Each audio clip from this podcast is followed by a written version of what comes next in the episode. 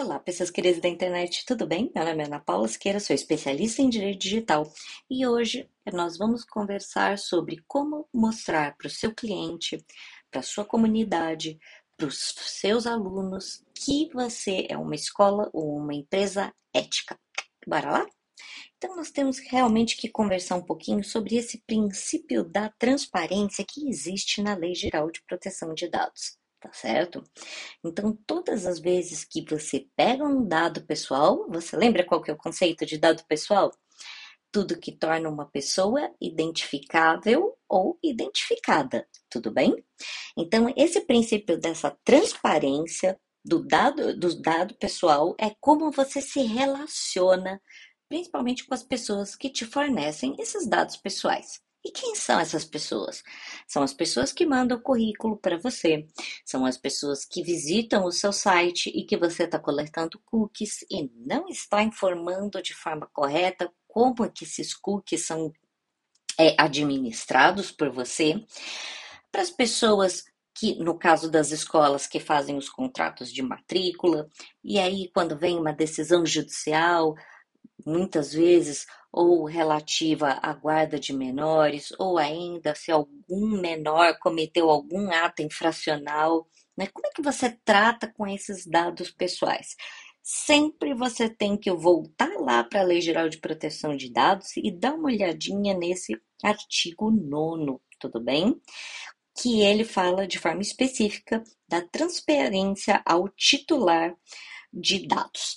Assim, você tem que disponibilizar de forma clara, adequada e extremamente pública, tudo bem? Como que você vai fazer o tratamento de dados? Então você precisa. Vamos elencar alguns itens. Item 1. Finalidade específica de tratamento. Você não pode só falar que você está coletando o dado. Para que você está coletando o dado? Número 2 forma e duração desse tratamento. Então, obviamente, observado, né?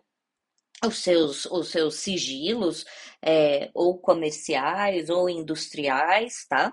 Mas isso você precisa realmente mostrar como é que você trata esses dados pessoais.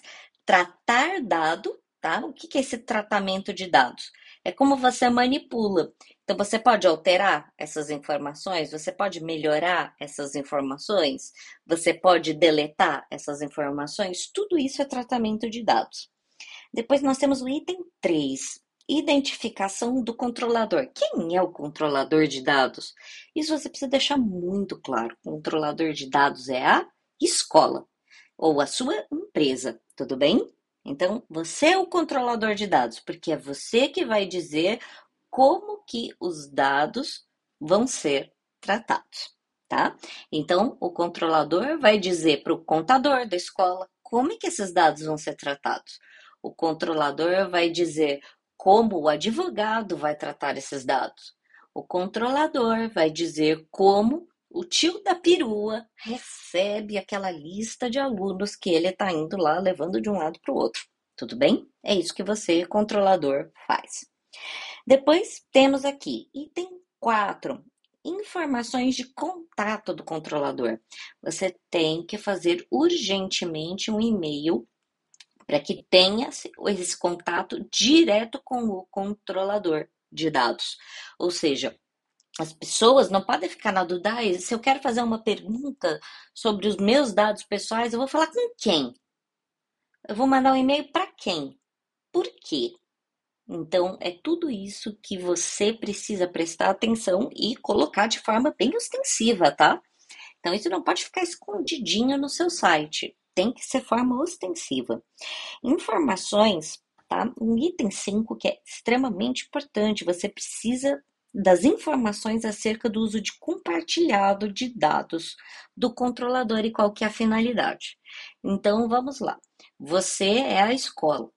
Você recebe os dados dos alunos. E aí o Ministério da Educação faz a solicitação de determinadas informações.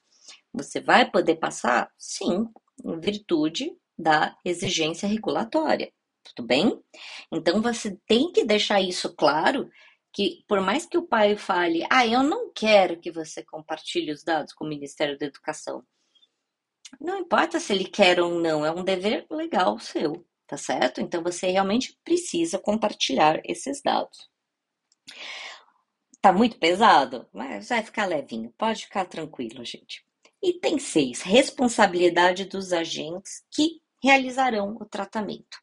Então, você precisa deixar muito claro que dentro da sua escola tem regras e, obviamente, tudo tem limite, né? Tem limite de acesso, ninguém tem acesso a tudo a, a, a todo tempo, de, de qualquer forma, tá certo? Então, porque isso vira bagunça. Isso não é mais compliance, isso é bagunça todo mundo não pode ter acesso a tudo. Presta atenção nisso, tá? E se essas pessoas saem do prumo, o que, que você vai fazer? Você vai mandar embora por justa causa? Você vai rescindir o contrato? Você está pedindo uma multa diária? O que, que você está fazendo? Tudo isso você precisa tomar muito cuidado. Item 7. Ah, principalmente para esse item 6, contrate um advogado, tá, minha gente? Não vai querer criar é, as informações de uso compartilhado é, ao bel prazer, tudo bem? Então, muitas vezes tem uh, compartilhamentos necessários e compartilhamentos desnecessários. Principalmente aqui, escola, presta atenção. Para você, escola que passa dado de aluno para empresa de formatura, presta atenção, não pode fazer isso, tá? Não pode. Sem autorização do pai, você não pode passar para empresa de formatura. Você pode passar para o hospital sem autorização do pai. Você pode passar para um médico que foi fazer um atendimento de emergência sem autorização do pai, mas você não pode passar para empresa de formatura, tá bom? Então, vamos lá, o item 8. Não. Item 7, nossa. Eu já falei do item 6, agora é o item 7.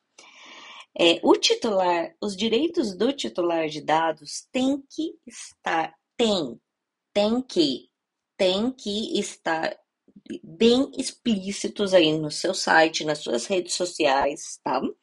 E atendendo a todos esses requisitos aí do artigo 18 da Lei Geral de Proteção de Dados, tá certo? Então, você seguindo esses esses tópicos que eu passei para você, você vai sim começar a mostrar de forma ostensiva que você aplica LGPD e que você não tem medo de pedido de informações, de pedido de esclarecimentos, seja de pai do aluno, seja de qualquer pessoa que o valha, tá certo? Então, quando você caminha dentro da lei, você não tem medo de quando vem os questionamentos para você, tá certo? E aí, eu vou pedir para que você siga a gente nas nossas redes sociais, tá? Segue a gente lá no Instagram, Ana Paula LGPD, no YouTube, Ana Paula Siqueira Lazariski de Mesquita, no Facebook, Ana Paula Siqueira, especialista em direito digital, e lá no LinkedIn também, Ana Paula Siqueira, por favor, deixa lá o seu comentário, a sua dúvida, a sua angústia. Gostou do podcast? Então compartilha com os amigos. Não gostou? Compartilha com os inimigos. Uma excelente semana para vocês. Tchau!